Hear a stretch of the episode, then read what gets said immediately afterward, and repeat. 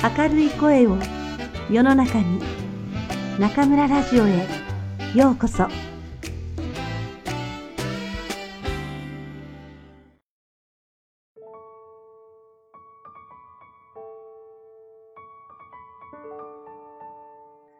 君たちはどう生きるか。吉野源三郎。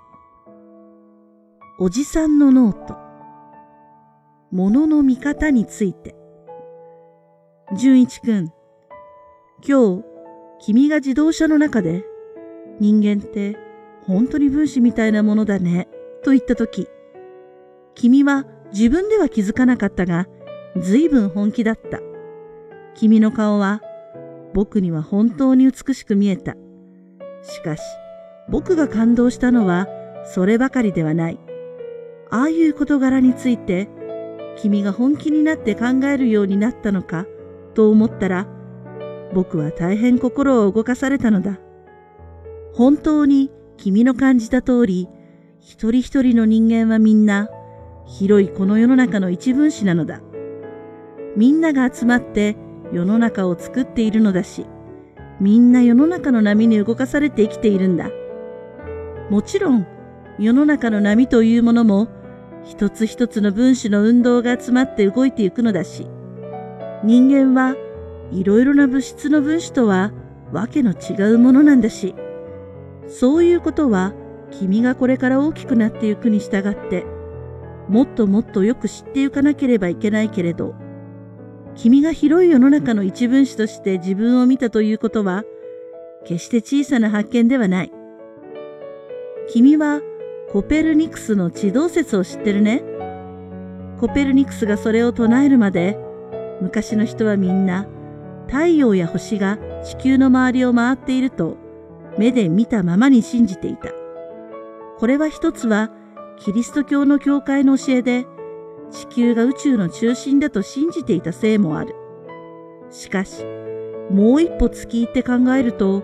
人間というものがいつでも自分を中心として物を見たり考えたりするという性質を持っているためなんだ。ところが、コペルニクスはそれではどうしても説明のつかない天文学上の事実に出会って、いろいろ頭を悩ました末、思い切って地球の方が太陽の周りを回っていると考えてみた。そう考えてみると、今まで説明のつかなかったいろいろなことが綺麗な法則で説明されるようになった。そして、ガリレイとかケプラーとか彼の後に続いた学者の研究によって、この説の正しいことが証明され、もう今日では当たり前のことのように一般に信じられている。小学校でさえ簡単な地動説の説明をしているようなわけだ。しかし、君も知っているように、この説が唱え始められた当時は、どうしてどうして大変な騒ぎだった。教会の威張っている頃だったから、教会で教えていることをひっくり返すこの学説は、危険思想と考えられて、この学説に味方する学者が牢屋に入れられたり、その書物が焼かれたり、散々な迫害を受けた。世間の人たちは、もちろん、そんな説をうっかり信じて、ひどい目に遭うのは馬鹿らしいと考えていたし、そうでなくとも、自分たちが安心して住んでいる大地が広い宇宙を動き回っているなどという考えは薄気味が悪くて信じる気にならなかった。今日のように小学生さえ知っているほど一般にこの学説が信奉されるまでには何百年という年月がかかったんだ。こういうことは君も人間はどれだけのことをしてきたかを読んで知っているに違いない。が、とにかく人間が自分を中心としてものを見たり、考えたりしたがる性質というものは、これほどまで根深く、頑固なものなのだ。コペルニクスのように、自分たちの地球が広い宇宙の中の天体の一つとして、その中を動いていると考えるか、それとも自分たちの地球が宇宙の中心にどっかりと座り込んでいると考えるか、この二つの考え方というものは、実は天文学ばかりのことではない。世の中とか人生とかを考えるときにもやっぱりついて回ることなのだ。子供のうちはどんな人でも地動説ではなく天動説のような考え方をしている。子供の知識を観察してみたまえ、みんな自分を中心としてまとめ上げられている。電車通りはうちの門から左の方へ行ったところ、ポストは右の方へ行ったところにあって、八百屋さんはその角を曲がったところにある。静子さんのうちはうちのお迎えで、さんちゃんのところはお隣だ。こういうふうに自分の家を中心にしていろいろなものがあるような考え方をしている。人を知っていくのも同じように、あの人はうちのお父さんの銀行の人、この人はお母さんの親類の人というふうに、やはり自分が中心になって考えられている。それが大人になると、多かれ少なかれ、地動説のような考え方になってくる。広い世間というものを先にして、その上でいろいろな物事や人を理解していくんだ。場所も、もう何県何町といえば、自分のうちから見当をつけないでもわかるし、人も何々銀行の頭取だとか、何々中学校の校長さんだとか言えば、それでお互いがわかるようになっている。しかし、大人になると、こういう考え方をするというのは、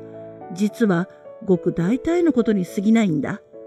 人間がとかく自分を中心として物事を考えたり判断するという性質は大人の間にもまだまだ根深く残っている。いや、